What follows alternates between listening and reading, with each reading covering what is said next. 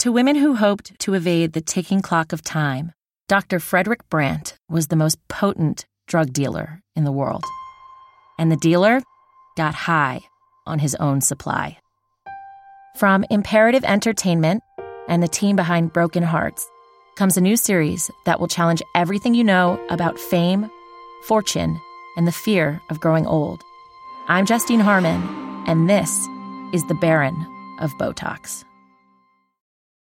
Prepare-se para o toque de 5 Bar dos Nerds.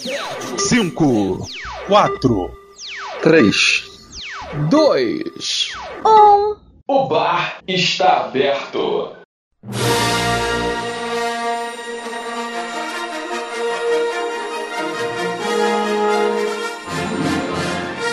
É isso, sejam todos muito bem-vindos, vocês aí, amigos que acompanham a gente aqui no Bar dos Nerds, nosso é, guia de entretenimento, de cultura pop aí para vocês. A gente recebe vocês com todo carinho, sejam todos muito bem-vindos. Esperamos que vocês continuem aqui conosco gostando do nosso papo, da nossa conversa, porque hoje nós vamos falar sobre o fim definitivo de Guerra nas Estrelas de Star Wars, o último episódio, o episódio é, 9, que acabou de ser de estrear né, nos cinemas, a gente já assistiu e viemos aqui falar com vocês. Mas lembrando que nós vamos começar a falar sem spoiler, né, ou pelo menos vamos tentar fortemente não dar spoiler nenhum nos primeiros minutos. E depois avisaremos a vocês que ainda não assistiram que teremos spoilers para vocês, então se prepararem, né?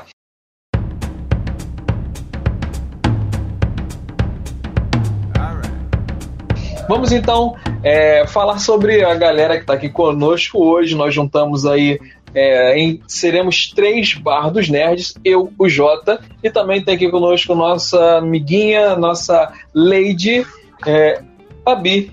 Seja muito bem-vinda, Babi. Que a força esteja. Faltou força. Oi, galera, tudo bem com vocês? E temos também aqui conosco o nosso grande amigo, seja muito bem-vindo, Gabriel Molder. Fala pessoal, boa noite, tô aqui de novo. E se tivesse o Baby Yoda, teria salvado o filme. Sério? Eu acho que nem Sério, o próprio Yoda salvaria esse filme. Mas enfim, vamos falar sobre isso. É... Bom, eu quero começar dizendo que sinto uma perturbação na força com este filme, né? Senti isso já nos primeiros minutos. A gente vai falar sobre o filme e eu quero fazer aquela pergunta clássica para vocês dois. Vocês gostaram do filme, Babi? É um sentimento ambíguo. Teve certas partes que eu gostei e teve outras partes que podia ter ficado só na imaginação dos roteiristas mesmo e deixado pra lá. Eu concordo muito com você. E o Mulder, o que, que você tem a dizer? Você gostou do filme? Então, eu sou tenho um, pensamento parecido com a Babi, porque tiveram algumas escolhas ali de roteiro é, e cara, que eu, eu sinto que eu não digeri ainda. Então, assim, elas não me permitem desfrutar completamente do, do filme. Mas, ao final do, do filme, apesar dessas coisas, eu saí assim com, sabe, o coração quentinho. Tipo, pô, valeu, ainda bem que eu vim ver, valeu ter terminado também. E é isso, vamos, vamos seguir em frente. É, eu, eu, confesso que eu também saí com o coração aquecido, mas no meu caso foi de fúria mesmo, de muita raiva do que eles fizeram com Star Wars. É, a gente não vai, por enquanto, dar spoiler nenhum, mas o que eu posso dizer sem spoiler é que Star Wars virou, de fato, vestiu o uniforme da Disney, virou uma franquia Disney realmente. Eu vi muito ali, eu estava conversando mais cedo com o Mendes, né? É, sobre, sobre isso. E eu vou repetir o que eu falei com ele. Eu acho que, que Star Wars ele é, seguiu, pelo menos essa trilogia, ela já começou seguindo aquela fórmula Disney, né? Aquela, aquela coisinha, aquela receita Disney de filmes que a gente vê em filmes de super-heróis, que a gente vê em filmes de, de princesas, filmes de desenhos da Disney. E Star Wars seguiu essa, começou seguindo essa fórmula. Mas chegou no 9, eles, eles fizeram isso assim de uma maneira tão assim enfiando o pé na jaca que isso para mim é o que foi detestável. Muito fanservice muito mal feito. E isso, sim, na minha opinião, foi o que estragou Star Wars. A Disney poderia dar a roupagem dela, mas mantendo ali o padrão original de Star Wars, seguindo o que é Star Wars, a cara de Star Wars, mas não foi. Eu senti eles perdendo isso ao meio do caminho. Não sei se vocês concordam comigo. É, eu olha só, eu acho que eu não sei te dizer se teve uma intenção boa, mas houve algumas coisas meio complexas aí no desenrolar da história, né? Porque a gente tem o, o primeiro filme dessa trilogia nova, né? Escrito pelo J.J., né? E aí depois a gente tem o segundo filme escrito pelo Ryan Johnson, que o pessoal não gostou, e aí colocam o JJ de novo na cadeira como se fosse para remendar o que o pessoal não havia gostado é, do segundo filme. E aí acabou parecendo que em algumas partes, como se o segundo filme não tivesse é, existido, em outras partes, exatamente esse ponto do fanservice, né? É, toma isso daqui, não era o que vocês queriam, não foi o que vocês pediram, então, então toma. É, e a sensação que, que dá é que eles. É como se o JJ tivesse tentado colocar tudo o que ele colocaria em dois filmes, mas em um só, porque eu tive a sensação de que tinha muita história para ser contada de alguns trechos que aparece lá e não teve esse desenvolvimento é, adequado. Então muita coisa foi jogada e outras coisas pareceram muito muito corridas. Não sei se a Babi concorda também, né? Vamos ver o que ela, que ela acha. Então, eu acho que muita coisa foi corrida mesmo nesse filme. Parece que tinha. Eles queriam contar muita coisa e não tinha tempo suficiente, ou então o filme ia ficar um, uma coisa muito grande. É, outra coisa que der para sentir é que nem sei se a questão foi tentar desconstruir o episódio 8, que assim, gente, é sério, eu acho que eu tava gostando muito para onde o episódio 8 tava indo, aonde ele tava levando a, a saga e tal. Eu acho que eu gostava dessa subversão que o episódio 8 trouxe, esse novo ar que o episódio 8 trouxe para Star Wars. Eu acho que era disso que a gente estava precisando. E eu acho que fã chato, fã saudoso chato, foi que prejudicou tudo, mas eu acho que realmente esse Star Wars foi o que o Jota falou, ele ficou cara Disney. Muita gente tá fazendo essa comparação e depois eu parando para pensar, é realmente, parece um, um, que eles quiseram beber da fonte de Ultimato, sabe? E, e, assim, cara, é Star Wars, não é Avengers, e ficou uma coisa assim que eu não sei nem explicar. Ficou assim um boneco muito louco, de, com partes todas destroçadas, sabe? É, o, o Mendes ele comentou aqui que pagaram 4 bilhões para o Lucas para destruir Star Wars. Tudo trama do Palpatine. Tem algumas coisas realmente que eu assisti que eu falei, não, isso só pode ter sido escrito por um Sith. Não é possível. Mas, assim, é, continuando no lado, lado negro da força aqui, falando sobre algumas questões que vocês levantaram, eu, eu, eu também eu concordo com a Bíblia, eu estava gostando do rumo que o episódio 8 estava levando. Eu estava gostando desse de como ele estava encerrando é, a, a, a, história original, de como ele estava. o destino que ele estava dando para aqueles personagens. Eu sei que muita gente aí não vai concordar comigo, mas eu, tava, eu gostei do, do, do fim do Luke Skywalker, do que eles fizeram. Eu gostei de como terminou ali a, a, a história dele. É, e assim, teve aquele final contraditório do Han Solo, mas eu, eu assim, eu entendi, eu achei que deveria ter essa despedida. E aí, eu não sei se o, talvez o, o Mulder tenha razão quando ele fala que o J.J. Abrams teve que emendar o que, o, o que foi feito no episódio no episódio 8, porque ele disse que não gostou. O próprio J.J. Abrams ele falou que ele não gostou das decisões que foram tomadas no episódio 8. E para voltar ao que ele tinha, ele teve realmente que fazer concessões no roteiro, ele teve que fazer algumas coisas e talvez ele tenha tido pouco tempo de tela para fazer tudo isso. Mas eu acho que isso não justifica algumas coisas que a gente viu, que a gente vai comentar e que para mim foram pontos muito negativos para a franquia. Agora vamos parar um pouquinho de falar sobre coisas ruins e antes de entrar no spoiler, vamos falar sobre coisas boas que a gente viu, né? Apesar de tudo isso que a gente está comentando de ruim, vocês acham que teve pontos. O Mulder, por exemplo, falou que teve algumas coisas que ele gostou e tal, sem entrar em spoiler. O que, que a gente pode destacar de ponto positivo aí desse episódio? Eu acho que tem mais uh, desenvolvimento da, da Rey como, como Jedi, né? Porque a gente teve uma introdução dela no primeiro filme e aí depois no, no segundo filme ela vai buscar o, é, o, treinamento dela, então a gente vê ela avançando lá no, é, no domínio da, da força. Eu acho que isso é, é foi interessante. Bem, legal, também gostei disso. E Babi, o que, que você destaca aí de ponto positivo? Olha, eu acho que fora alguns fanservices que a gente já falou, que foi, tipo, gratuitos ali, não tinha nem necessidade, para mim, pelo menos. é, eu acho que teve fanservice que a gente tava, a gente tava esperando, acho que era o que a gente precisava, assim, para calentar nosso coração, para realmente ser uma despedida. E eles trabalham muito bem com a nostalgia nesse filme. É um filme que, se você esquecer, assim, grande parte das coisas negativas, você se emociona. Eu me emocionei bastante. É uma despedida Carrie Fisher que a gente tem que bater aqui, lindíssima. Eu acho que é, é delicado a forma como eles deixaram a personagem, e a personagem teve o seu caminho ali. É também uma. Eles também estão ali fazendo uma, uma reparação histórica com a personagem da Princesa Leia também, que eu tava comentando, acho que com o Mulder esses dias, que eu ficava. Foi verdade poxa, por que não acontece isso com ela? E eles meio que repararam isso. Eu fiquei muito feliz de ver isso na tela de verdade, da forma que eles mostraram isso na tela. Vocês podem ficar bem felizes assim com o personagem da Princesa Leia. É, bom, isso não é spoiler, tá no, no trailer. Eu acho que a volta do Lando também assim é uma coisa maravilhosa. Eu fiquei muito feliz de ver ele de volta e tal.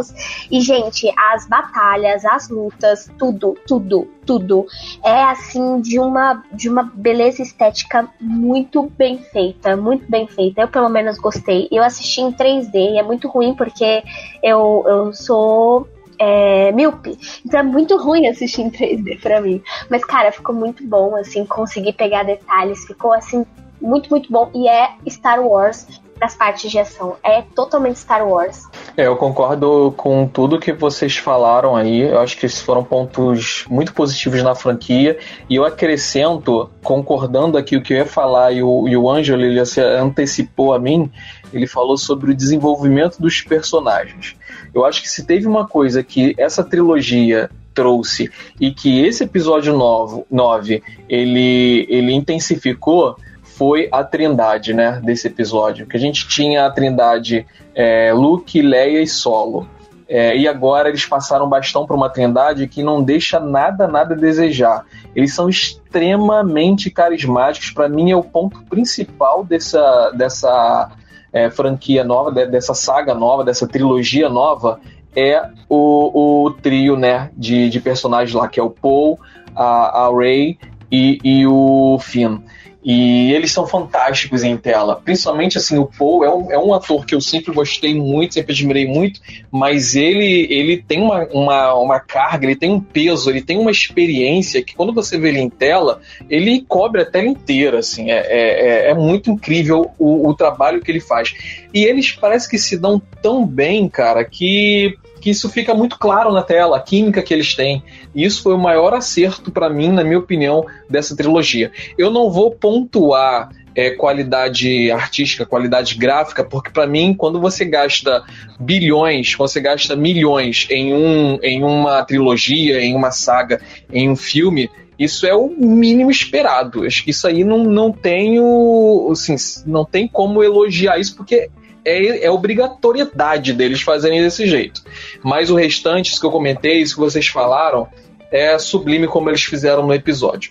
Bom, a gente aqui falou sobre, como prometemos, do filme sem spoiler, e já falamos até tempo demais do filme sem spoiler, passamos um pouquinho do tempo. Agora, vou falar aos meus queridos amigos que estão ouvindo aqui, os nossos clientes ouvintes, ouvintes do bar, que nós vamos ter que falar desse filme com spoiler, porque a gente tem muita coisa para falar desse filme com spoiler. Se você não assistiu ao filme e não curte spoiler, mete o pé do bar, vai lá assistir o filme e depois assiste a versão editada, gravada, que o Geladeira vai colocar no ar aí. Se você não liga para spoiler ou se já assistiu o filme, fica com a gente, porque a gente tem muita conversa sobre esse filme, ok? Aproveitar enquanto isso, enquanto o pessoal sai aqui ou o pessoal que fica vai tomar uma aguinha, quero dar aqui as boas-vindas aos nossos ouvintes especiais, começando com a nossa queridíssima com a nossa amiga do coração, que acompanha a gente desde o comecinho, nossa amiga Jéssica. Seja muito bem-vinda, Jéssica. O nome dela é Jéssica. Eu já falei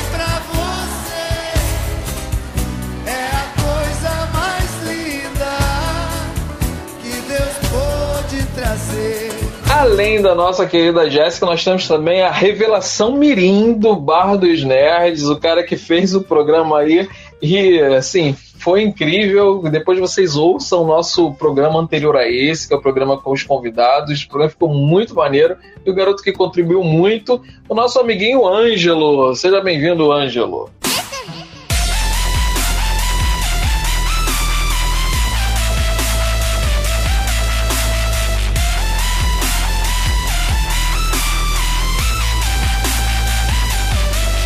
E também temos do Recrecast, né, o nosso padrinho do coração, cara que chegou um pouquinho atrasado, mas está perdoado. E infelizmente vai sair também, porque a gente vai falar com spoiler, ele ainda não viu o filme.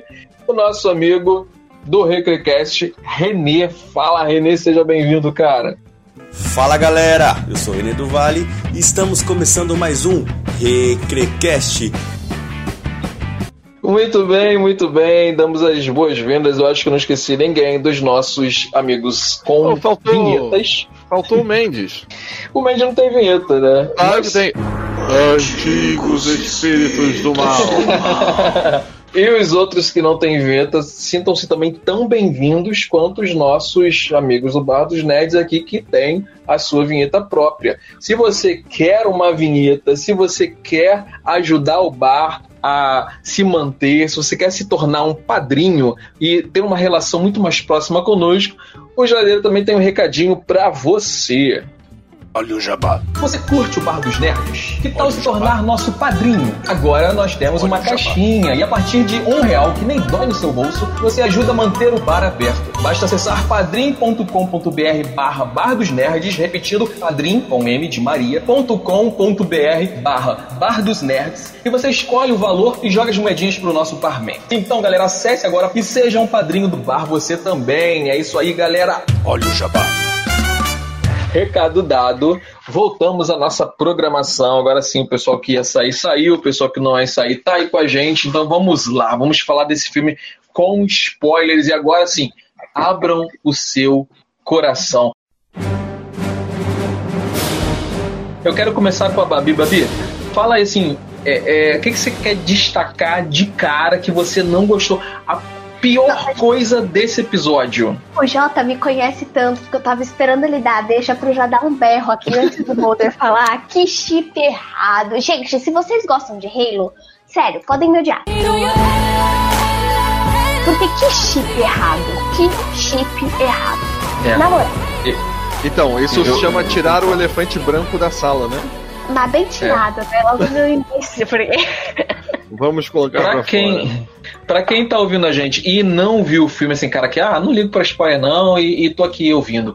A gente tá falando aqui do, do fatídico, do famigerado beijo da é, Ray com o Kylo já perto do final do filme. Assim, já tinha muita coisa ruim acontecendo, eu já tava assim inquieto. Quando teve essa cena da, da, da Ray e do Kylo, quando teve essa cena, a cena tava linda, tava tudo perfeito e tal. O cara salvou ela, não sei o quê, porque assim, ela, ele, ela, tava, ela tinha morrido, não tava morrendo, ela tinha morrido, e ele que tinha aprendido por osmose a técnica que ela usou e que aprendeu de ninguém, de cura, e ele usou para ressuscitar ela, e aí ele vai e ressuscita ela. Tá, até aí tava perfeito, legal, ok. E aí os dois olham um pro outro, e eu, e eu tava na minha cadeira assim, não beijo, não beijo, não beijo, não beijo, não beijo, não beijo. Eu, sério, eu tava assim. E aí, cara, rolou. E aí teve aquele pá, e eles dois se beijaram. E aí, assim, eu, eu juro que eu pensei em levantar da cadeira e ir embora. Eu só não fiz isso porque o ingresso foi muito caro e eu tinha que ver, aproveitar cada minuto daquele ingresso. Mas aí, assim, eu fiquei totalmente revoltado com aquilo. Muito, muito revoltado. Muito mesmo, porque não precisava, não precisava aquilo. Babi vai ou eu vou? Porque... Não, você vai falar que eu já, eu já me expressei assim, eu vou completar, claro, mas Vai. se você quiser falar, pode ir, vou. Não, vai você então, vai lá. Mano, então, que acontece?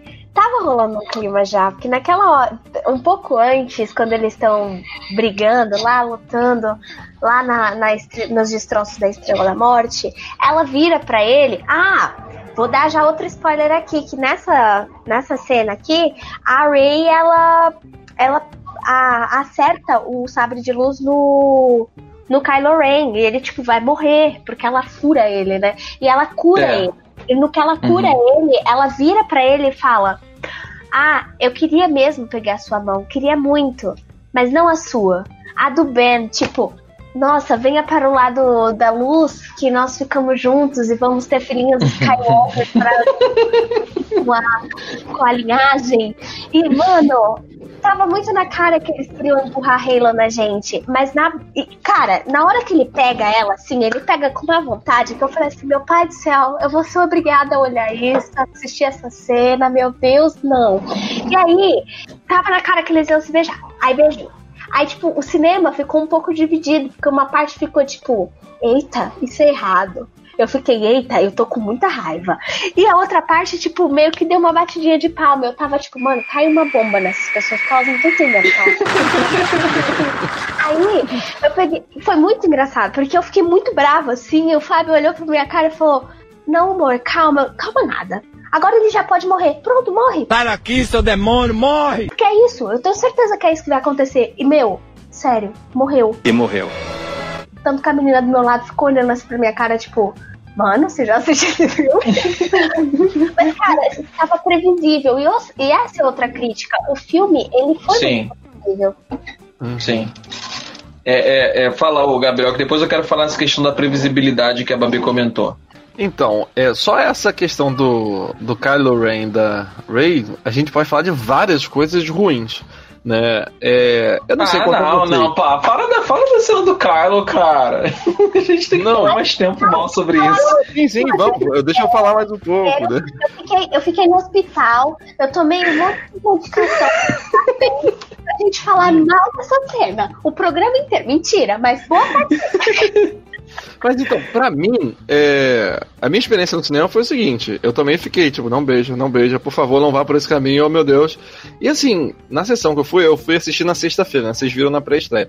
E no cinema, é, rolou uma sensação, acho que geral, desconfortável. Ninguém aplaudiu, não. E um colega. Um colega meu resumiu desse jeito. Ele lá e falou: Nossa, mas que desconforto que eu tô sentindo agora. E é, não teve nada assim, na, pelo menos pra mim, não teve nada na história que caminhou pra. o Tipo, ok, eles ah, vão ter um interesse romântico, eles estão se gostando, isso, sabe, é um caminho válido.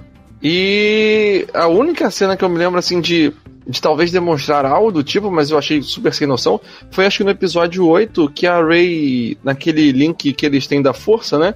A Ray vê o Kylo Ren sem camisa, ela fala: Você não pode se cobrir, não, precisa ser assim sem cabeça. E eu achei aquilo mega jogado, do nada, sabe? Tem nada a ver. E aí agora, o único momento que eles têm lá, então, eles se beijam. E assim, achei péssimo, não tinha nada a ver. E sem contar que. E aí o que acontece? O Kylo Ren. É, o Kylo Ren. Olha, na verdade o Kylo Já Ren. tá casando, já tá casando, cara. Ai, sai daqui, sai daqui. Mas, e logo depois que ele, que ele morre, ele ainda desaparece como se tivesse se unido à força. Igual como a gente vê em- com vários outros Jedi. Só que o que a gente sabe é que isso requer um determinado conhecimento da força que o Kylo Ren não tem. E que nunca mostrou isso. Então, assim, como assim? Tipo, É. a Rey deve beijar muito bem, mas vamos lá, né, cara? Cara, olha só, é, isso foi muito errado porque eles não criaram um- um- uma história, não criaram um enredo para que isso acontecesse. Né? Eles não prepararam para o que parece, o que dá a entender é que eles fizeram todos os episódios pensando sem pensar nisso. E aí É. teve um, um movimento dos fãs e eles falam, cara, a gente precisa colocar isso para agradar os fãs. E aí eles jogaram essa cena de qualquer jeito. É o que dá a entender, é o que parece. E, cara, isso é muito errado. Eu sempre falo aqui, é, é, o fanservice não é em si ruim, Mas quando você faz um fanservice gratuito, sem, sem você ter uma preparação, uma base pra isso, fica isso que a gente viu, as pessoas desconfortáveis. No meu cinema, eu, como a gente assistiu, eu, a Bia, a gente assistiu na pré-estreia, principalmente em São Paulo, que é mais forte, é, a maioria ali é fã, fã mesmo, a maioria que tá no cinema.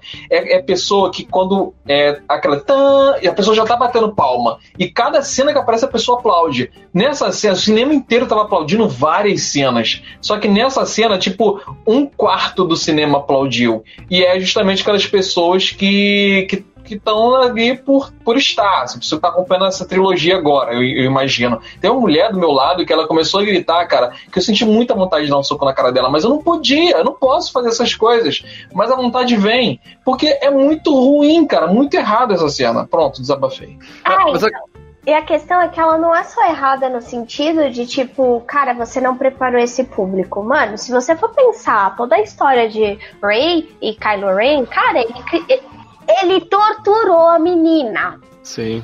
Sério. Ou ela tem uma. Um, um- Síndrome de Estocolmo. de Estocolmo, alguma badaró, sabe? Meu, psicólogo, não tem um psicólogo na galáxia? Não sei. Tipo, tão grande, não tem um psicólogo na Aí, galáxia. Gabriel, tá faltando, hein? Então, Manda seu, manda seu currículo, Gabriel. vamos lá. Cara, a Ray é uma mulher muito forte. Ela não precisa de um interesse romântico pra poder, tipo, sei lá. E a história dela, tá ligado? Não precisa. Outra coisa é que, assim, o episódio 8, ele começou a dar uma construção desse, desse romance. Ele começou a dar uma ideia. Por isso que as pessoas meio que começaram a chipar. E eu entendo. Eu realmente acho que eles dois seriam um bom, um bom casal, um bom interesse romântico, se houvesse alguma coisa ali que desse pra, pra, pra juntar os dois. Não é como um Anakin e uma Padmé. Os dois estavam meio que do lados lados juntos, eles estavam do mesmo lado. E o Anakin é que se perdeu e foi pro lado negro da força, mas eles nunca tiveram no mesmo lado. Ele torturou a Rey, ele caçou ela, ele queria matar ela e assim, criaram um romance em cima de um negócio que tava muito estranho. Eu não gostei, não, não gostei. Não gostei. Esse, esse ponto sobre a Ray ser uma mulher forte, um personagem forte, é um outro, uma outra questão interessante, porque muda completamente a narrativa que eles iniciaram no primeiro filme, né? Que era exatamente brincar com essa questão do. Lembra quando o Finn pegava a mão da Ray pra correr com ela e falava: O que, que você tá fazendo segurando a minha mão? Você Sim. via ela como uma mulher independente que. E aí caiu com esse desenvolvimento romântico, ou seja, caiu no comum, no hollywoodiano, no, no clichê. Putz, cara, estragaram que poderia ser uma bela história. Por que, que não pod... a história não poderia acontecer simplesmente, sei lá, o cara pode ajudar ela e os dois podem simplesmente não se beijar? É, tão difícil assim? Não consegue, né? Pois é. Mas, cara, é. Mas olha só, a gente, a gente assim, tá falando muito dessa, dessa cena porque foi a cena que chocou mais a gente, mas teve coisas em torno dessa cena que só não foram piores porque essa cena foi o clímax, o ápice. Mas o fato, o fato da ali ainda envolvendo essa cena, o fato da, da, da- dele ressuscitar ela, cara, o, o Palpatine ele teve que assim, ele, ele estudou durante décadas para aparentemente aprender a ressurreição. É, o, o, o Darth Vader ele tentou a ressurreição durante muito tempo. Quem acompanha a saga toda na, no- no- na- nas outras histórias, né, além dos filmes, sabe que ele tentou ressuscitar a, a Padmé pelo menos umas três vezes, duas ou três vezes. Ele tentou ressuscitar ela e durante muito tempo ele, ele tentou isso. É uma coisa assim, sempre foi dito na saga como um segredo oculto extremamente difícil. E de repente o, o, o cara consegue ressuscitar ela. Do nada, sem ter concluído nada, ele consegue ressuscitar ela. Isso é um absurdo, foi um absurdo. É, é coisa que eu falo, que eles colocam ali gratuitamente pra gente ficar, é, cara, que maneiro isso! Mas não dá, os fãs têm uma reação oposta. Pois é, o JJ na verdade nunca jogou RPG pra entender que magia de cura é diferente de ressurreição. né? É. Agora, deixa eu fazer, é, só colocar uma teoria aqui, porque aconteceu uma coisa curiosa também. é, antes da, da estreia do Star Wars, na verdade, da pré-estreia que foi de quarta pra quinta, né? Foi ao ar o episódio do, do Mandaloriano. Não sei se vocês já assistiram é, o Ainda episódio. não. Não, não Ah. vou dar spoiler. Vou, tá, eu vou dar um relação? pequeno. Então, vou dar um pequeno spoiler, uma coisa que eu achei curiosa. É que o Baby Yoda ele finalmente usa o poder dele de cura no Mandaloriano. E é a primeira vez que a gente vê um, num filme da saga um Jedi ou alguém usando um poder de, de cura, se não me engano, né? E, e aí a, teria umas outras coisas que eu achei interessante, mas aí eu acho que vai ser muito spoiler pra, pra quem não viu o Mandaloriano. Eu, como o Jota não viu, depois a gente comenta. Obrigado. Mas assim, teve, teve algumas outras, alguns outros detalhes que eu critiquei muito na franquia, que a Babi falou, a Babi comentou por alto, que foi é, as coisas previsíveis, né? A previsibilidade da, da, das cenas. Isso é uma coisa que eles quebravam muito a expectativa é, de uma surpresa.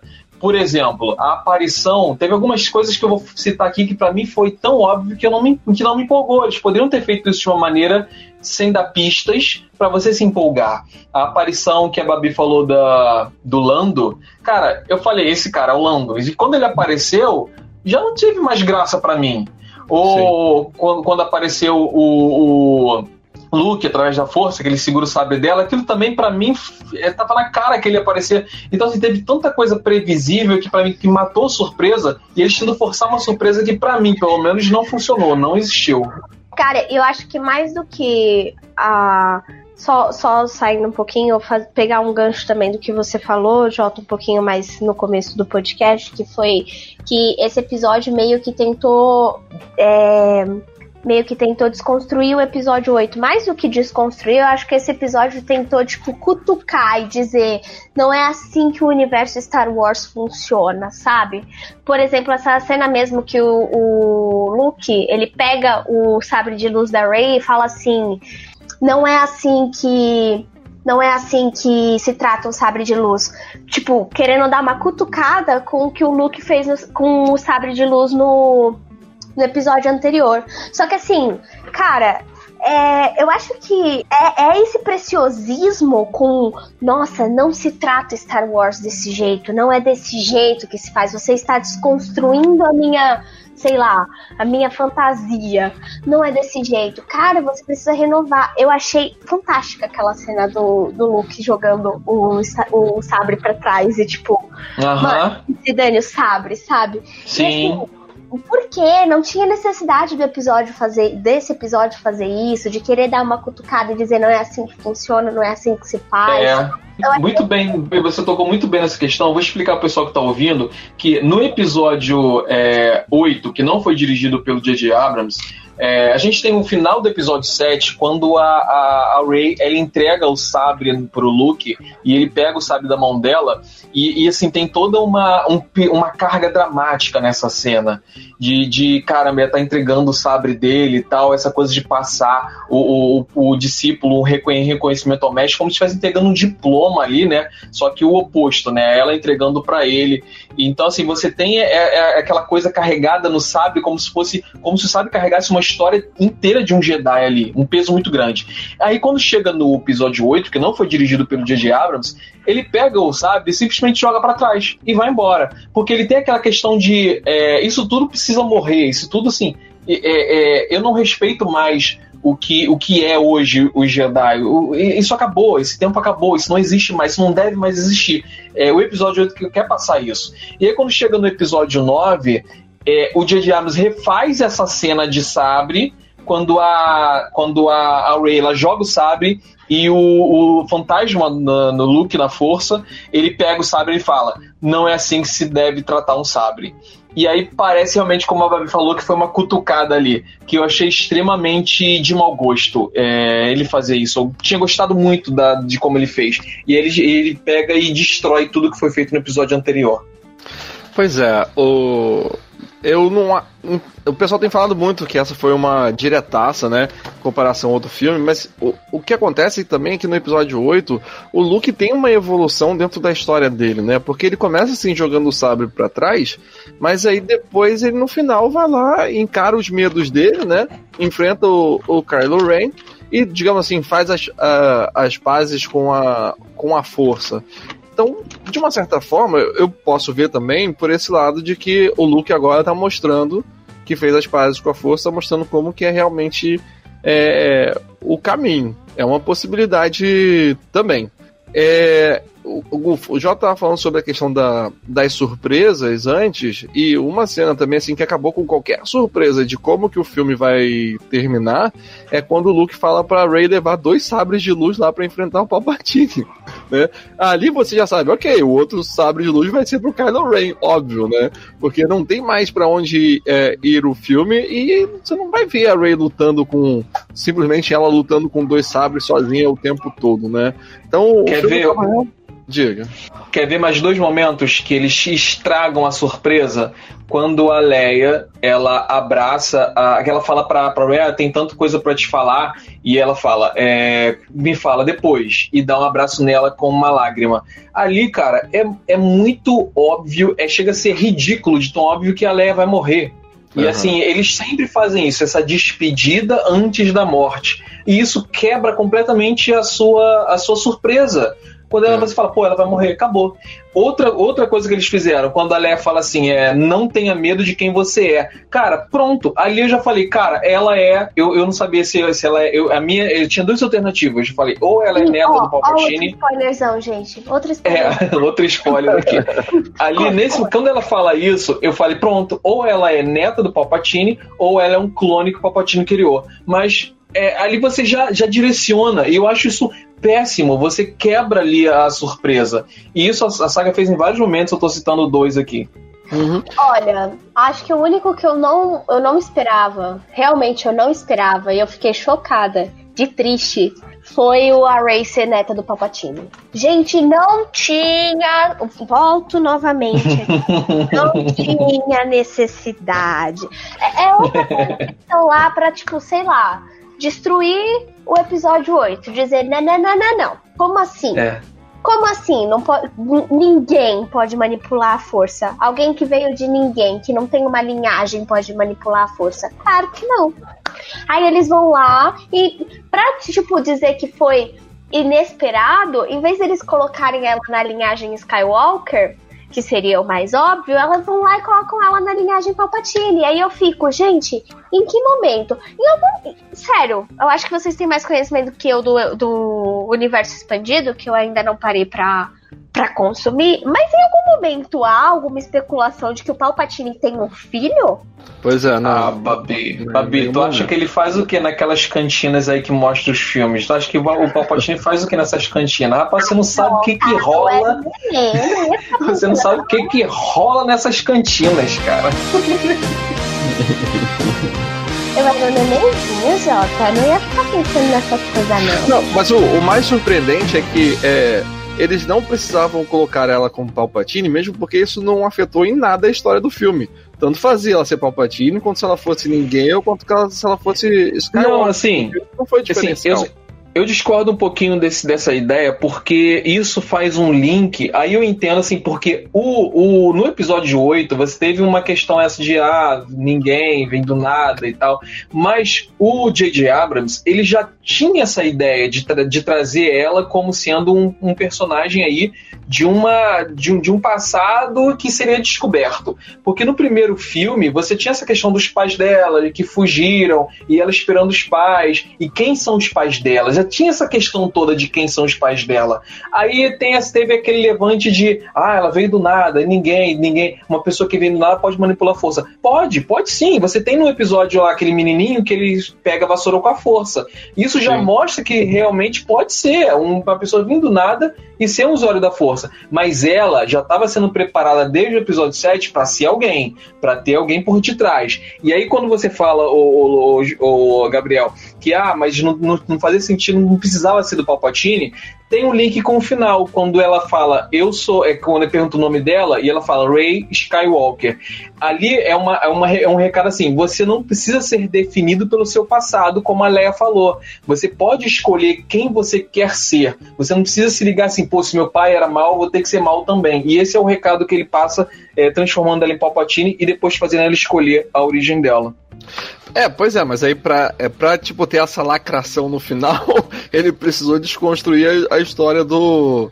Que o. Ryan Johnson emplacou, né? No filme 8. Sim, sim. né? sim. Porque assim, ficaria feio se ela renegasse o passado dela de catadora de sucata para ser agora uma, uma Skywalker, talvez. Né? Então, Sim. assim, ele teve que criar uma herança horrível para ela Uhum. e para ressignificar. Eu acho isso, Isso. acho isso complicado, porque o quer dizer, assim, complicado porque eu tava gostando de como que essa história tava caminhando no, é, no 8 e também acabou ficando um furo muito grande no, no roteiro, porque ficou algo sem explicação, já que o Kylo Ren disse eu olhei dentro da sua mente e vi que você é filha realmente de ninguém. Te abandonaram, te venderam, sabe? Então, assim, se eles tivessem remendado isso aí com, tipo, Pal- Palpatine falando, eu usei minha mandinga aí e ela agora não se lembra de quem eram os pais. Aí, tudo bem, né? Mas não Não. nada nesse sentido. Não, Mother. Se você não prestou atenção, é, ele fala, você re- quando ele vai contar pra ela que ela é a neta do, do Palpatine, ele fala, você realmente é filha de ninguém. Porque, tipo, realmente, o filho do Palpatine e ninguém é a mesma coisa, né? É. Só se Não, for. mas. Ele Mas eu fala, até você realmente é filha, você realmente é filha de ninguém, mas não é seus pais que importam, e sim o seu avô. E aí ele conta quem é o avô dela. Então, tipo, eu É. acho que é esse trocadilhozinho que eles queriam meio que falar assim, ah, ele falou a verdade ali. Ele Sim, não disse toda a verdade, mas disse.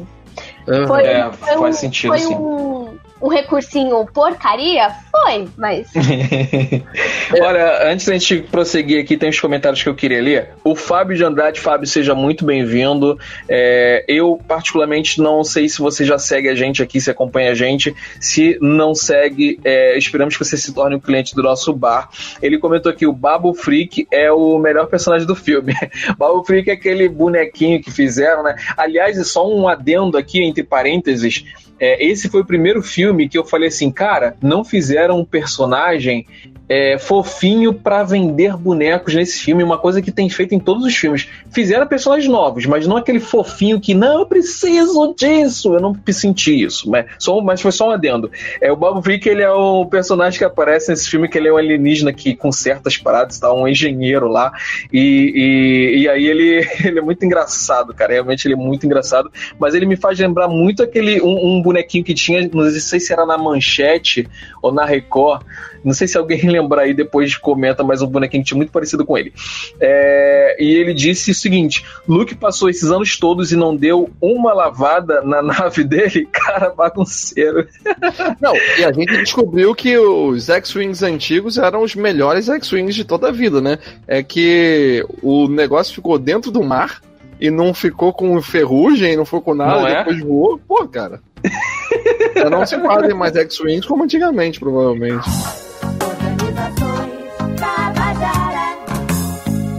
E aliás, o, o Jota falou que não tem, não tem é, personagens fofinhos pra comprar. Claro que tem, Jota. Qual? Você, É. viu aquele no- você viu aquele novo droid que eu nunca vou lembrar o nome dele, que é tão Pois é. fofinho. O, su, o sucatinha? Sim, que ele foi maltratadinho, tadinho. Eu quero ele pra mim, pra eu cuidar dele. E o Babu Mais um filho, né, Babi? ele é maravilhoso. são mais dois. No caso, são mais dois. O- acho que é uma. Um... Bom, vai ler mais um comentário do Fábio, Jota? Foi mal, te cortei aí. Não, eu tava procurando aqui. É, ele falou que ele tem muito mitocôndrias, mas eu não sei de quem ele tá falando. É Darren. Eu não me perdi. Ah, tá. Ela, né? Eu que li errado.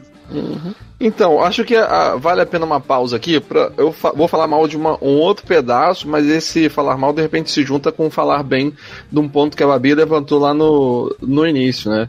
É, no, no episódio 8, a gente vê que o sabre da, que a Rey estava usando, ele é partido ao meio. Sim. E a gente vê também que a Rey não tem treinamento para consertar ou para montar um sabre de luz. E Uhum. o filme simplesmente começa com o sabre de luz dela montadinho, perfeitinho. É, eles ignoram isso.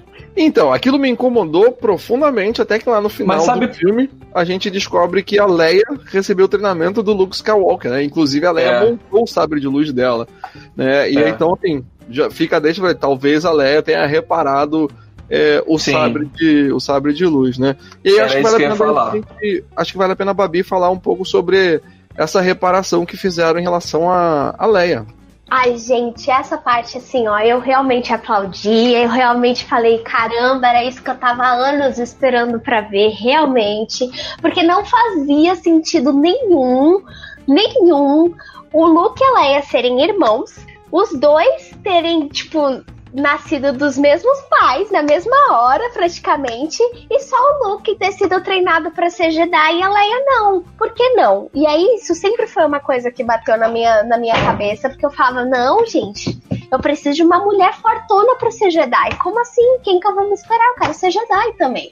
E aí, a gente vê a Leia sendo treinada pelo Luke. Lindos maravilhosos. Ainda mais numa cena onde eles fazem é, CG com as com os, os, atores e a gente tem ali as feições deles é, novinhos, como se estivessem ali no episódio. No, nos episódios é, clássicos. E Cara, ela lutando, a gente, a gente, sabendo que ela se, se transformou, ela, ela, ela aprendeu, ela tem um treinamento Jedi, e ela depois passando esse treinamento Jedi pra Rey, cara, eu entendi por que, que ela escolhe o Skywalker como nome dela. Talvez ela tenha tanto apego pelo Luke pela Leia, por eles terem acolhido ela e, e, e, ser os pais que ela não teve naquele momento, que até sim, sim. ela ter escolhido o nome dos sim, Skywalkers para poder Com certeza. Sabe? Uhum. Eu não achei ruim isso não. Agora vou falar aqui, eu não gostei do que eles fizeram com a Leia. E eu vou, eu vou dizer assim, não é que eu não tenha gostado desse caminho. Eu acho que eles deveriam ter feito isso com a Leia há muito tempo, sim mas eu acho que é aquela questão de você perder o tempo. Eu acho que eles deveriam ter feito isso desde o começo. A Leia deveria ser uma Jedi, por que não? E, e eles não fizeram isso quando tinham que ter feito. Eles levaram a Leia por outro caminho e agora eles simplesmente enxertaram isso. Do tipo assim, ah, vamos colocar aqui, porque era para ter feito lá, mas vamos colocar aqui. E eles uhum. colocam isso, para mim ficou uma coisa tão jogada, tão desconexa de tudo. Quando você pensa em toda a história, quando você pensa que a Leia simplesmente não ensinou o filho dela, ela mandou pro, pro Luke, vai lá, aprende com ele a ser Jedi. Quando ela poderia ter ensinado se ela realmente fosse uma Jedi desde o início. Quando você pensa que ela não lutou, ela não lutou como Jedi e ela no, no, começo do episódio 7, aquelas letras que passam falam assim: que eles estão procurando desesperadamente o Luke como a última alternativa para lutar contra o Império. Por que se ela, se ela é tão forte quanto o Luke? Não faz sentido. E aí eles jogam, enxertam isso de repente? Não. Eles tentaram corrigir uma burrada que eles fizeram, mas para mim, eles o imenso são pior que, que o soneto. É, eu concordo, eu concordo com você que é, nessa altura do campeonato foi, foi enxertado, mas também concordo com a Babi que tem um valor muito grande para dentro da história do, é, do Star Wars para dar esse, essa ligação de Jedi, essa formação de Jedi é, para Leia. Só que no final das contas é isso. Uh, colocar essa parte acabou criando outros furos do roteiro, porque a gente fica sem saber então o que, que aconteceu que a Leia então uh, se fechou para isso e resolveu seguir só, só, o caminho da diplomacia. O que, que aconteceu pro Kylo Ren ter descambado pro lado negro da força e nunca ter. É, a gente ter ouvido de que ele ia buscar auxílio da mãe ou aconselhamento da mãe, já que a mãe também foi treinada é, como, como Jedi. Né? Da, a partir disso que eles colocam, a gente fica com ainda mais perguntas e fica vendo que, na verdade, esse roteiro veio para agradar é, muitos fãs. Ah, isso. sim, isso eu não concordo. A, a, coisa toda tem realmente um furo. Eu tô dizendo só pelo meu lado fanservice sim. mesmo, que eu precisava desse fanservice. Era uma coisa que eu realmente precisava, mas hum. realmente tem essa, essa questão. É, particularmente, é, é uma coisa que serve só para justificar o injustificável mesmo, mas particularmente eu acho que a ideia deles é que, ah, não, a Padmé era alguém, tipo, da República. Ela, ela, era uma senadora, ela era muito mais política do que a que sai para pega para capar mesmo no, no, do mano a mano. Ela é muito mais diploma, diplomática. E que eles quiseram trazer isso para Leia também, tanto que ela escolhe mais um lado mais de tentar apaziguar a coisa, de ficar no, no bastidor. É uma, um argumento para tentar amarrar uma coisa que não tem como amarrar. Mas ainda assim, por fanservice, eu acho que eu Fanservice por fanservice, esse é um que eu gostei. Fingi que não vi nenhum furo e falei, vai, vai, vai, vou acreditar nisso e já era. É, deixa eu, deixa eu só Diga, ler mais um comentário aqui do Fábio. Ele falou aqui que mais é difícil ir pro cinema assistir Star Wars e esperar um roteiro muito bem elaborado e redondinho. Eu achei que o filme entregou o que prometeu: aventura, explosão, tiro, laser e galera correndo de um lado pro outro. Eu vou concordar em parte com o que o Fábio falou, porque quando eu assisti o primeiro ato, talvez o primeiro e o segundo ato, me, me remeteu muito àquela coisa assim de. Da, da, da origem de Star Wars, que é assim, aquela coisa descompromissada. O Luke não tinha esse eh, plano de que isso se tornasse um clássico que tivesse peso de responsabilidade de trazer uma coisa perfeita. Era uma aventura, sempre foi para ser uma aventura. E o filme, ele, ele, nos dois primeiros atos, pelo que eu me lembro, ele traz muito isso de, de uma aventura, aquela coisa de você sentar e assistir sem esperar muita coisa. Em contrapartida, o filme ele não, não carrega a aventura que trouxeram os filmes anteriores. Ele traz erro de roteiro, ele traz furos, ele traz fanservice jogado na tua cara, coisas que o filme anterior não trazia. Então ele fica no meio do caminho entre trazer um peso grande de uma saga que tem um peso e uma aventura. Esse meio do caminho que o filme pra mim se perde. Depois eu leio se tiver mais comentário, pode continuar aí, galera. Algum comentário, Moder? Algo que te deixou meio triste? Meio cabisbaixo? Por que diabos existem os Cavaleiros de Rain? Mano, A única coisa que eles fizeram nesse filme foi subir no alto do, do morro e simular um videoclipe olhando para um lado e para o outro. cara, era o videoclipe do Backstreet Boys ali, você não percebe aquela panorâmica maravilhosa. Bem Backstreet Boys mesmo. Vai ver. Cara, na minha opinião, o Cavaleiro de Reis é puro marketing. Os caras que eles pagaram muito bem pra galera de marketing pra falar muito bem deles, mas na verdade são figurantes. Figurantes com muita grana pra pagar um bom marketing.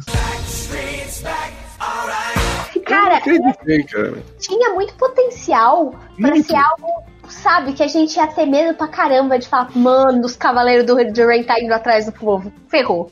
Ferrou, ferrou. Mas, ó, sabe, mas, mas sabe qual é o problema? É tempo. O J.J. Uhum. Abrams, ele abriu tanta coisa, abriu tanto leque, fez tantas ramificações, que ele não tinha tempo pra fechar isso tudo. O J.J. Abrams ele tinha que fazer uma série de Star Wars com cinco temporadas no mínimo, pra ele poder tapar todas esses, esses- essas pontas que ele deixou solta. Os Cavaleiros de Rain, eles ti- tinham uma história, têm uma história é, como os Templários, mas não tem tempo para explorar isso em tela. Então o que aconteceu? Ficou feio demais. Era melhor que eles não tivessem usado, melhor que não existissem os Cavaleiros de Rain nos filmes e deixassem isso mais para frente. Outra coisa, Snoke. Quem é Snoke? O que Snoke come? Onde Snoke vive? Nem o Globo Repórter explica isso. Mas vocês viram que, que tinha, que teve uma explicação sutil do Snoke? Vocês Sim, perceberam, era, viram tipo, isso na tela? É, que ele era tipo um clone que o, que o Palpatine fez e que ele controlava o negócio e tal, sabe? Tipo, mano, não faz. Ai, olha. No universo estendido, é, tem uma HQ que ela conta os primeiros anos do Darth Vader. Quando ele assim que ele coloca a armadura. E é muito interessante porque ele explora a adaptação dele à armadura, a dificuldade de respirar, assim, toda essa. a- a- a- é, todo esse problema, essa problemática da, da fisiologia dele se adaptando ao, ao robótico, no lado robótico que colocaram. Muito legal isso. E aí, mostra que entre os engenheiros que construíram a armadura, um dos engenheiros, que eu não me lembro agora o nome, eu vou ficar devendo, mas ele era um cara que o Palpatine, ele era tipo o principal engenheiro dele, era um cara que trabalhava muito com clonagem, é, com essa parte de, de simbiose, de robôs, e ele... é, o Palpatine ele, ele, ele queria muito esses estudos dele. E aí, nisso, quando. Na parte que, que eles falam assim, Palpatine tá vivo, que tem um dos caras que fala assim, ah, o lado negro. Inclusive, eu achei que esse cara ele ia ter um papel importante, porque esse cara ele parecia assim, saber de alguma coisa ali que ninguém sabia. E ele fala assim: ah, o lado negro trabalha com essas coisas de clonagem, é, ressurreição. Os poderes do lado negro são, são é, caminhos secretos. E aí ele dá a entender isso, de- desse cara que, fa- que trabalha com isso. E aí mostra os clones e do, do, do Snoke lá num tubo e os clones do Snoke. Mas foi passado muito batido, muito por alto mesmo. Mas aí tem essa explicação. Eu achei até interessante mas mais uma vez, coisa mal usada por falta de tempo. É, deu a sensação de que é mais um remendo, né? Porque é, ele se. O, o Ryan Johnson. Ryan Johnson, né? Eu esqueci até o nome do cara. Ele É. meio que se livrou do, do Snoke no episódio 8, né? E de uma forma bem. Bem é, aleatória, né? Que ele morre como se não fosse nem um cara sinistro. Bem e aí o. JJ. JJ vai lá botar esse, esse remendo meio que pra explicar e se livrar de vez do. né? Trazendo Palpatine o Pavaltini de volta pra essa história. Um outro ponto que eu acho que ficou em aberto que dava uma história muito bacana, né? Essa coisa que o Jota falou que o JJ tinha que escrever uma, uma série, foi quando o Finn encontra aquela outra Stormtrooper que, é, que fala sobre uma revolta dos Stormtroopers. E, poxa, isso seria maneiraço de mostrar que não foi apenas o Finn que estava despertando, ou que estava saindo do controle ali do, é, do Império, mas teve essas insurgências lá em, em outros, em outros lugares. Eu fiquei é, bem interessado nessa, nesse aspecto também. É, então, como, como a gente já bateu muito aqui, falou, dá, dá essa sensação realmente de que tem muita história para pouco para pouco filme. Tanto é que eles já lançaram aí um livro que se chama Star Wars: A Ascensão Skywalker, o Dicionário Visual. E esse livro, ele já traz assim mais e mais informações que não foram dadas no, no filme, por exemplo, como a causa exata da morte do Luke Skywalker, por que ele morreu. Ele dá, ele traz outros personagens assim muito lega, muito legais. Eu tava vendo algumas coisas hoje e só por a título de curiosidade, tá, gente? Tem um personagemzinho que aparece nesse livro que eu vou só dar uma olhadinha aqui para eu não falar erradinho para vocês. Se meu celular colaborar, ele se chama é, Riley Ho- é, Howell. Ele foi um mestre Jedi e historiador da Ordem Jedi e ele coletou muitos relatos de explorações da força em dois volumes da Aino, Ainomika. O Ainomika 1 e o Ainomika 2. Ele preservou esses textos originais cuidadosamente. E depois eles ainda deram uma breve explicação de que esse personagem ele foi inspirado num, num menino chamado Riley Rowell, que era estudante da Universidade da Carolina do Norte e que ele perdeu a vida durante um tiroteio ali e ele tentou parar o agressor que entrou na, na universidade atirando e aí ele acabou morrendo e a Disney quis fazer essa homenagem para ele e fez esse, esse personagem que tá aí nesse livro. Então, eu acho que dá cada vez mais a impressão legal a, a, a ação deles, mas esse livro dá cada vez mais a impressão de que tem muita história para contar, tem muito fio, muito furo, e eles querem, tipo, consertar essa coisa aí com um novo livro para poder dar uma abafada na coisa toda. Boa, Muito bem. É, deixa eu aproveitar então que a Babi trouxe uma informação aqui interessante. Eu tava vendo na internet agora há pouco tempo, na página do no Facebook do Kevin Smith. Pra quem não conhece o Kevin Smith, ele é um ator, diretor, né? E que ele fez os filmes O Balconista, que se destacou como um filme cult, que era todo preto e branco, conta uma história é, bacana. É, Procura-se M, enfim. Depois você pesquisa lá se você não sabe quem é o Kevin Smith. Mas ele é um grande fã de Star Wars, ele é um, um nerd famoso, né? Que entende bastante de quadrinhos também. E ele contou a seguinte história: que ele, ele passou por um infarto recentemente. E aí o JJ ligou pra ele e disse: Ó, se você sobreviver, eu coloco você no, no episódio 9 do, do Star Wars. E o Kevin Smith sobreviveu. E, e depois falou lá com, com o JJ, e aí, a oferta tá de pé mesmo ou você tava só me zoando, né? E o Kevin Smith ele aparece naquela. naquele planeta. É. É, é Kimiji. Agora eu esqueci o, o nome do planeta. Em que o. O Paul, o pessoal todo vai lá e, e encontra aquela amiga antiga, né? Que ele sabe um pouquinho mais do passado do. é, do Paul nesse planeta, que acaba dando também uma chave para eles importante lá de Uhum. acesso é, im- é, entrar na nave lá do, do Império, né? Então fica aí a curiosidade para quem gosta do, é, do Kevin Smith. Ele aparece em um momento naquele, naquele planeta. Interessante. Aliás, nada me tira da cabeça que aquela mulher é uma Power Ranger. Amém! A, a Aliás, propósito. Ah, fale. tá na hora de falar do não tá não, Jota? Não, deixa eu só a, a fazer um, um, adendo a uma coisa que foi falada aqui.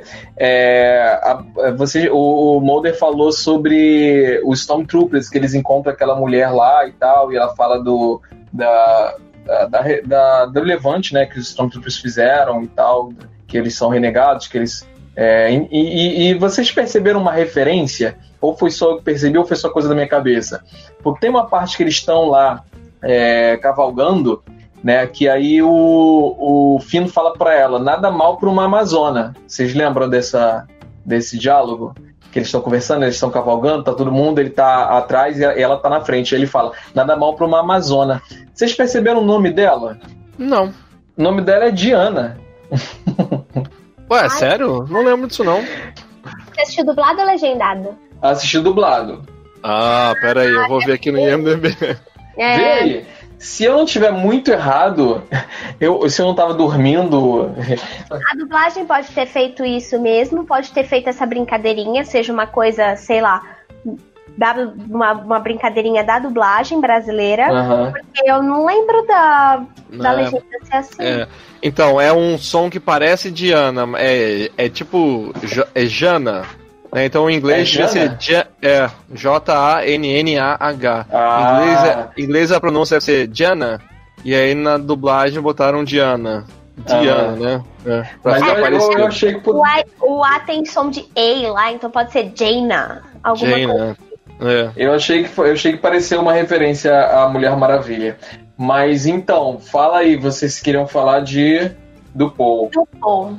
Gente, sério, vocês não acharam um pouco forçado o Paul também ser contrabandista, tipo Han Solo? É, sim. Pois é. Então, foi mais uma dessas informações assim, jogadas e que não fazia diferença nenhuma pro filme. Nessa altura do campeonato, não tem mais por que você dar um detalhe novo pra história do cara, porque você não vai ter tempo de aprofundar.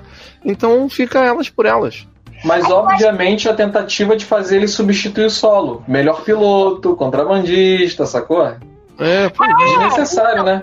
Muito. É que eu acho que é desnecessário porque foi assim: a gente tinha a, tri, a gente tinha o trio clássico que precisava de outra, outros personagens para poder passar o bastão. Eles passaram o bastão, assim, majestosamente bem no, no Despertar da Força. Não tinha por que eles quererem criar ligação emocional, histórica e blá blá blá e qualquer outra. Não precisava. Exatamente, tipo, com o trio, querer dizer que, nossa, olha só, o trio clássico passando bastão pro novo trio e eles são, tipo, quase que uma. Como é que eu posso dizer? Uma projeção do, do, do trio clássico da, na nova era. Tipo, não tinha necessidade. É. O trio clássico Realmente. é o clássico, o trio novo é o trio novo. Pronto. Hum. Mas só, olha só, tem uma coisa. A gente, a gente fala, fala, Moga.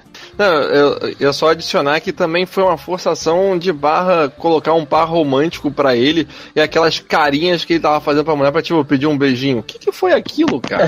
Chacota total. Vergonha alheia. Putz, cara, terrível. Mas olha só, a gente tava falando aqui de muita coisa ruim, né? E aí o Modé falando, a gente tá falando já de muita coisa ruim. Eu acho que a gente podia fazer um tipo um, um podcast de 20 minutos para falar de todas as coisas boas do filme, tipo Express. Agora! Vai ser não, difícil, não. Vai ser difícil.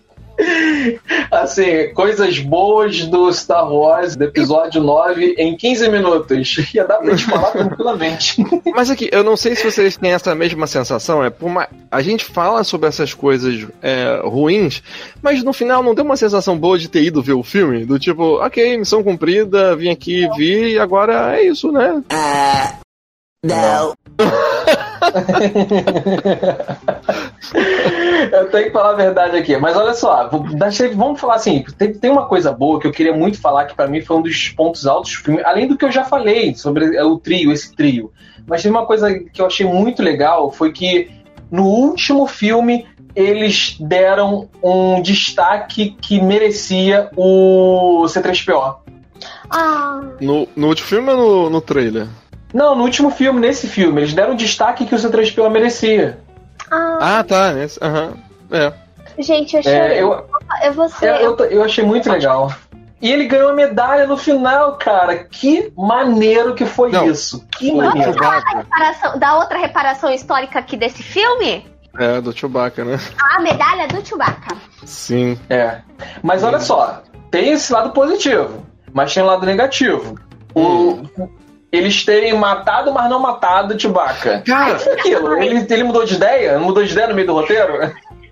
Não, então, eu vi uma, eu vi uma crítica que, assim, resume esse filme totalmente, só nessa frase dessa crítica, que é aquela coisa, a pessoa estava lá falando, ela falou assim, aí teve a cena em que o Chewbacca morre, e eu bem olhei pra, terra, pra tela e falei, eles vão ter mesmo coragem de matar o Chewbacca?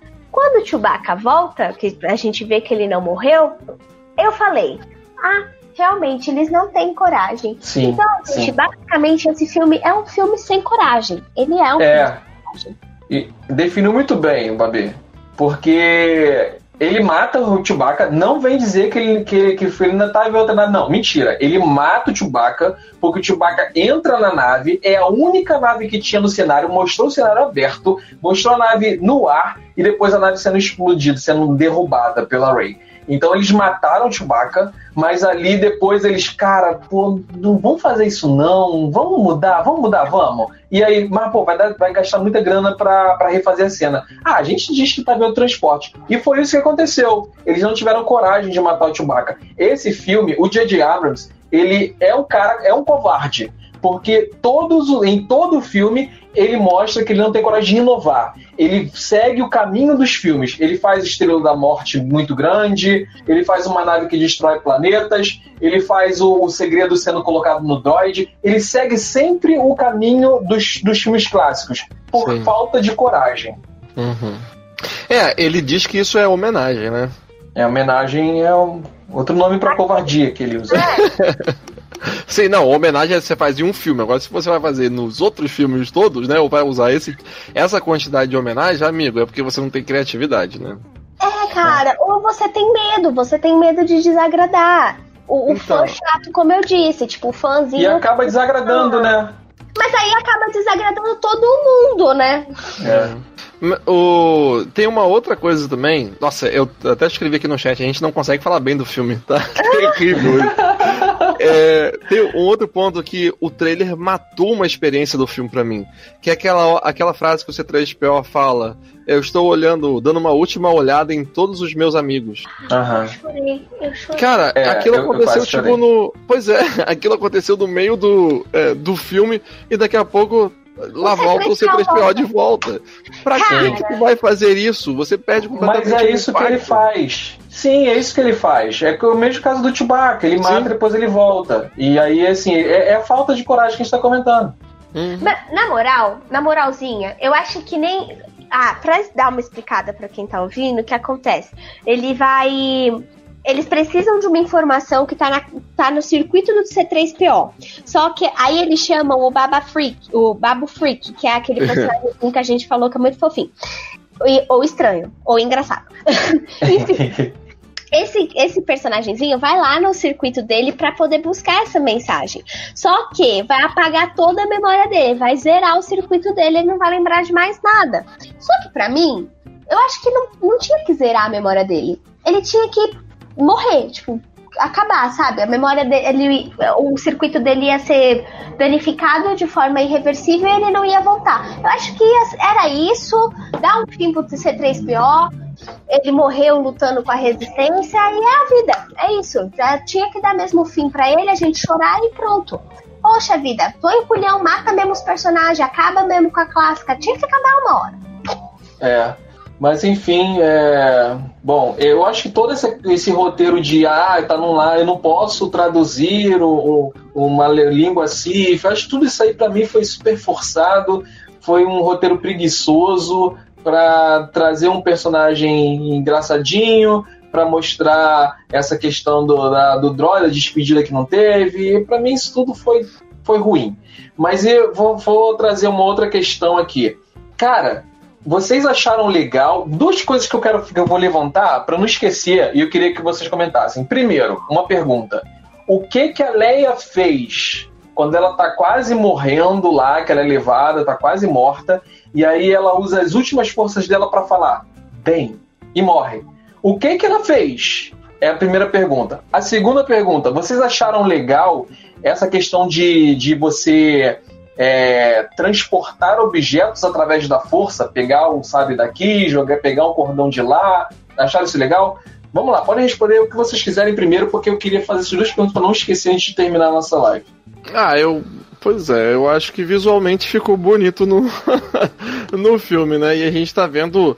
É, assim como viu o poder de cura uh, nesse filme, a gente tá. É, foi uma apresentação de, uma no, de um novo relacionamento com a força, né? O Kylo Ren manda aquilo.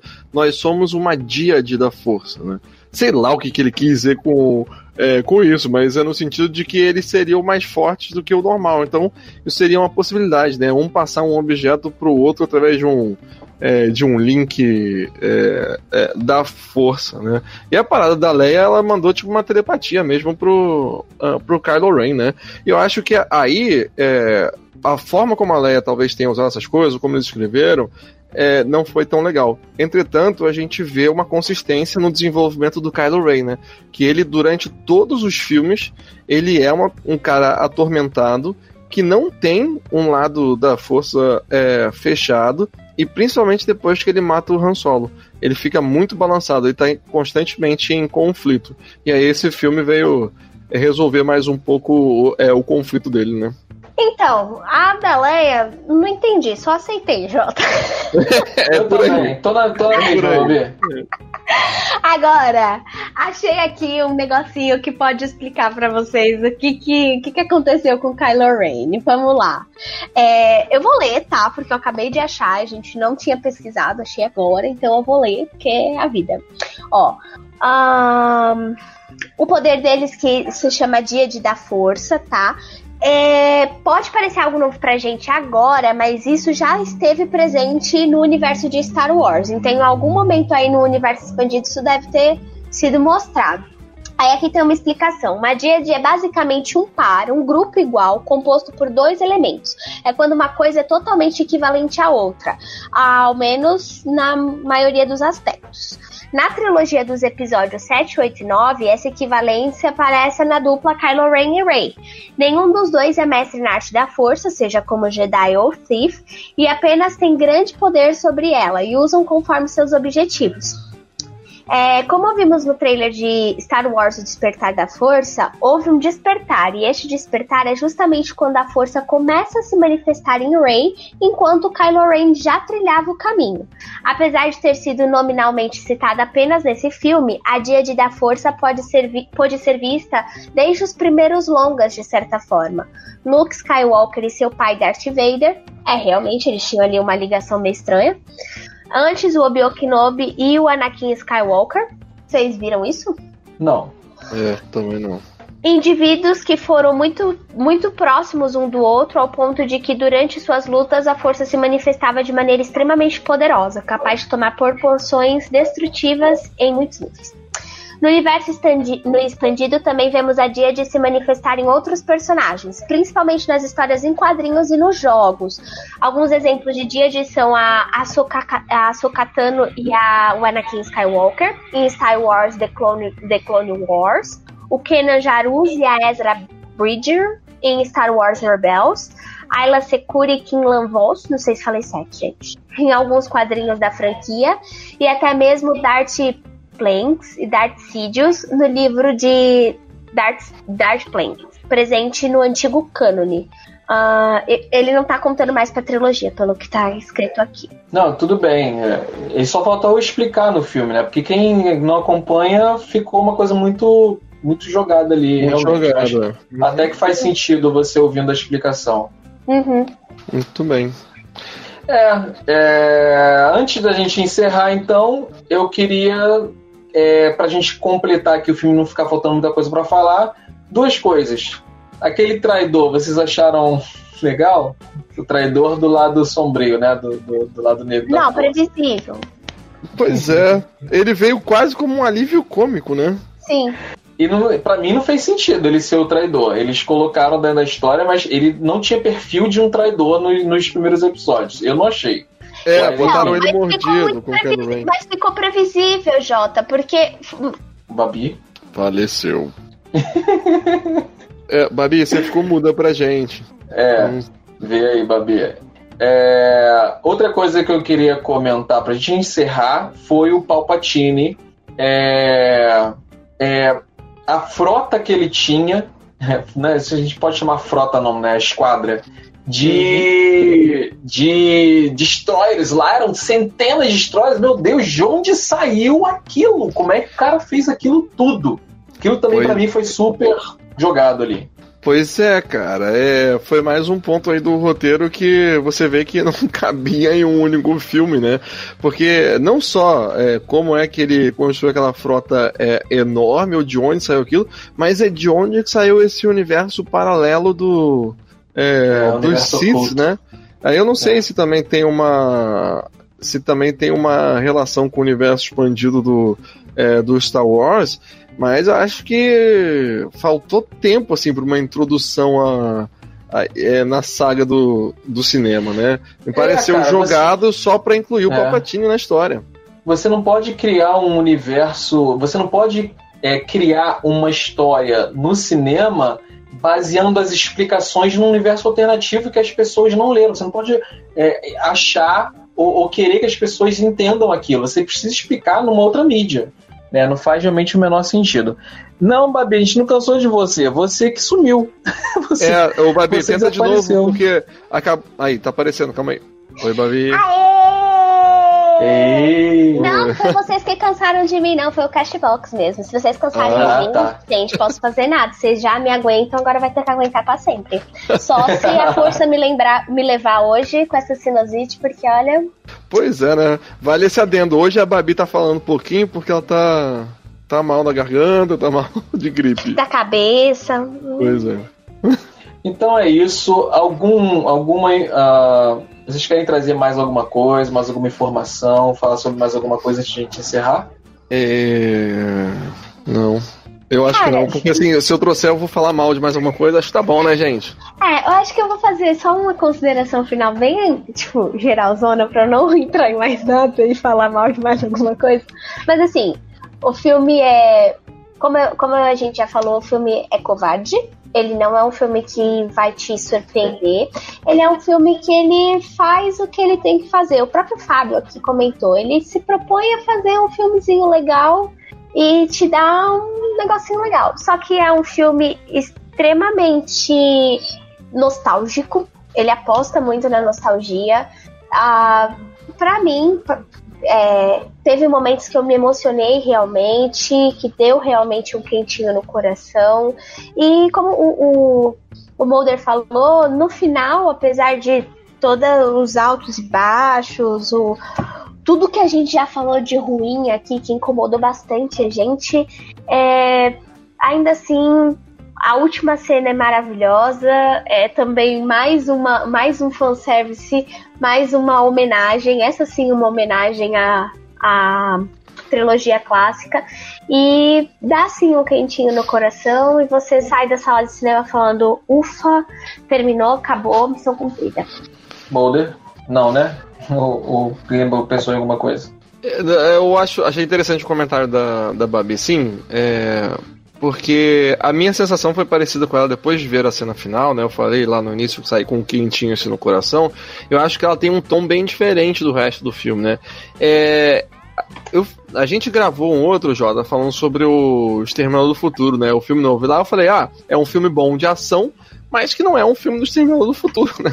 E eu sinto a mesma coisa por esse filme Star Wars, sabe? É um filme de ação, um filme de aventura, é, tem efeitos visuais excelentes, você vai lá, come uma pipoca, se diverte.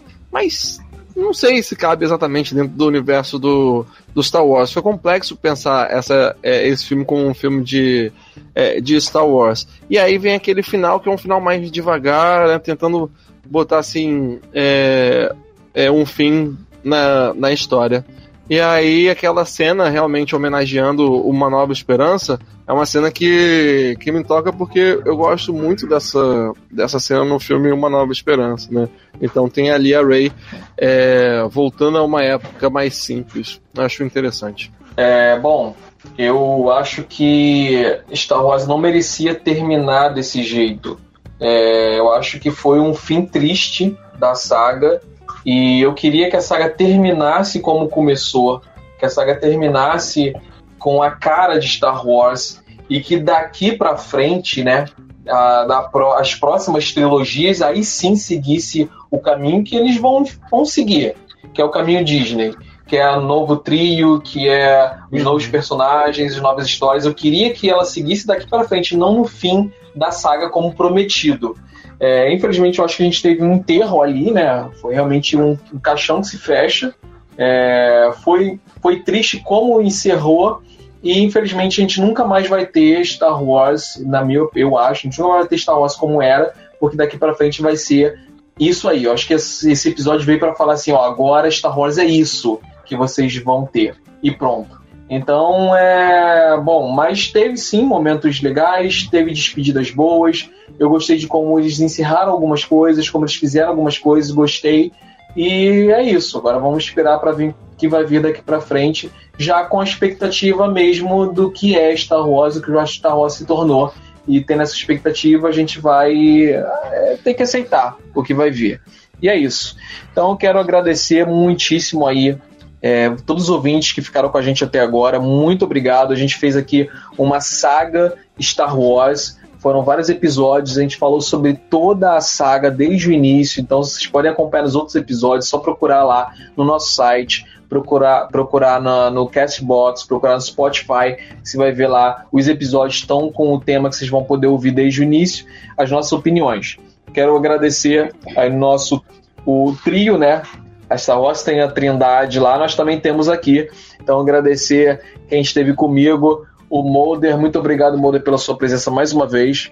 Cara, valeu e foi uma corrida épica aí quanto tempo pra gente fazer essa, todas essas homenagens, né, todos esses especiais de Star Wars e sensação de da minha parte de missão cumprida, né? Não sei se o JJ tem a mesma sensação, mas é isso. A gente fez aqui nossa homenagem. Espero que quem está ouvindo esse possa ouvir os outros também, porque chamamos especialistas é, muito bem conceituados, né? A gente teve o Jair, que é do Jedi Center, tivemos o Mauro também, que é do Conselho Jedi do, do Pará, e foram convidados excepcionais para aumentar o nível da nossa, da nossa discussão aqui sobre Star Wars. É verdade. Também muito obrigado, Lady Babi, pela sua participação sempre tão animada e generosa. Que isso, se a Rey é todos os Jedi, eu sou todas as garotinhas de Star Wars, então Padmé, Leia e Rey, e dinheiro sou eu mesma.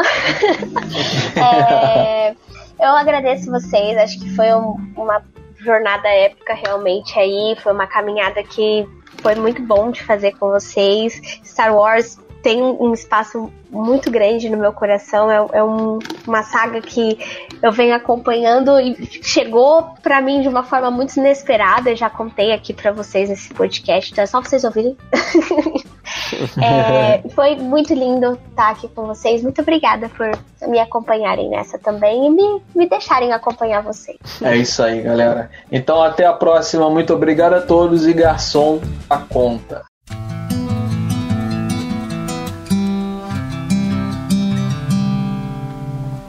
Pô, é uma pena que.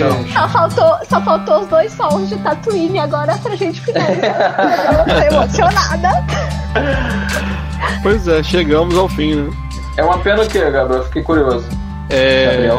Uma pena que a gente não sabe o que aconteceu com geladeira, né? Ah, sim, é. Eu, tô- eu fiquei até um pouco preocupado e tal, mas espero que tenha, se- tenha ficado só sem celular mesmo. Mas é, falando aqui sobre, sobre é, Star Wars, né, que a gente comentando aqui, que fechou, terminou finalmente a saga, cara, eu vou ficar com, com muita.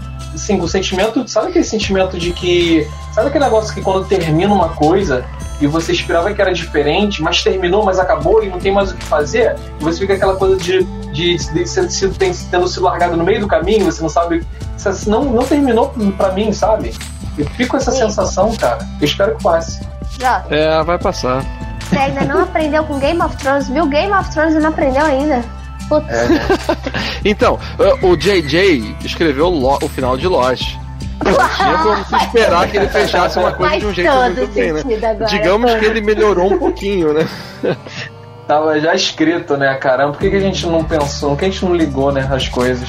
É. Mas aqui, vocês têm que assistir o Mandaloriano e depois vir comentar comigo sobre o essa questão do uso da força para curar as pessoas e o que, que acontece depois.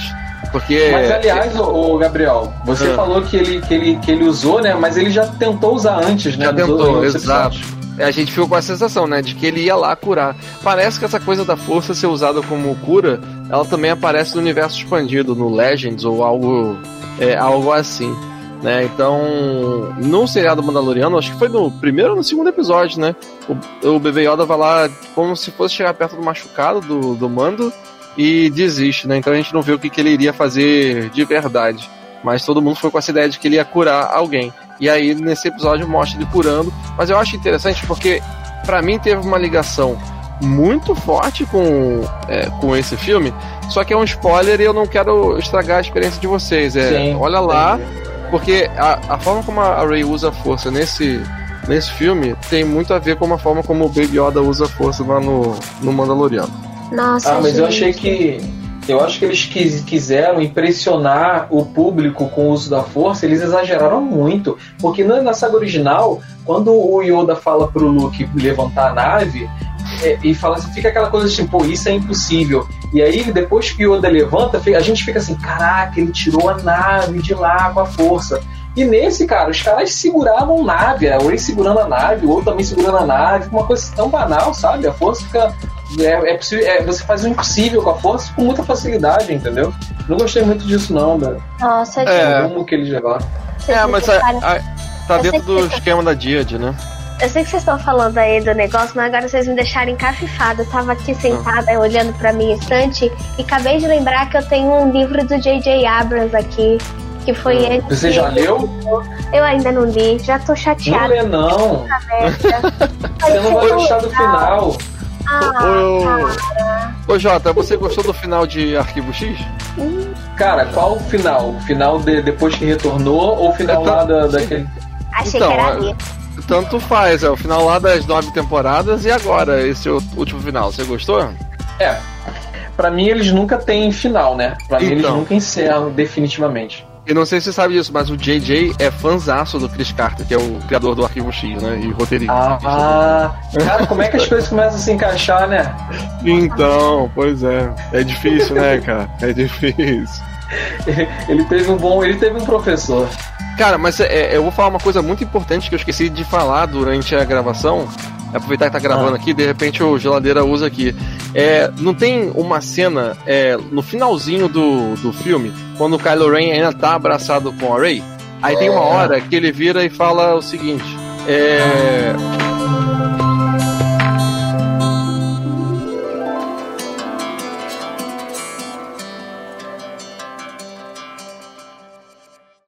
Resolutions are hard, but the Xfinity New Year, New Gig sale is easy. Waking up the kids after a long winter break? Hard. But getting gig speed internet so you can stream, surf, and game all at once? Easy.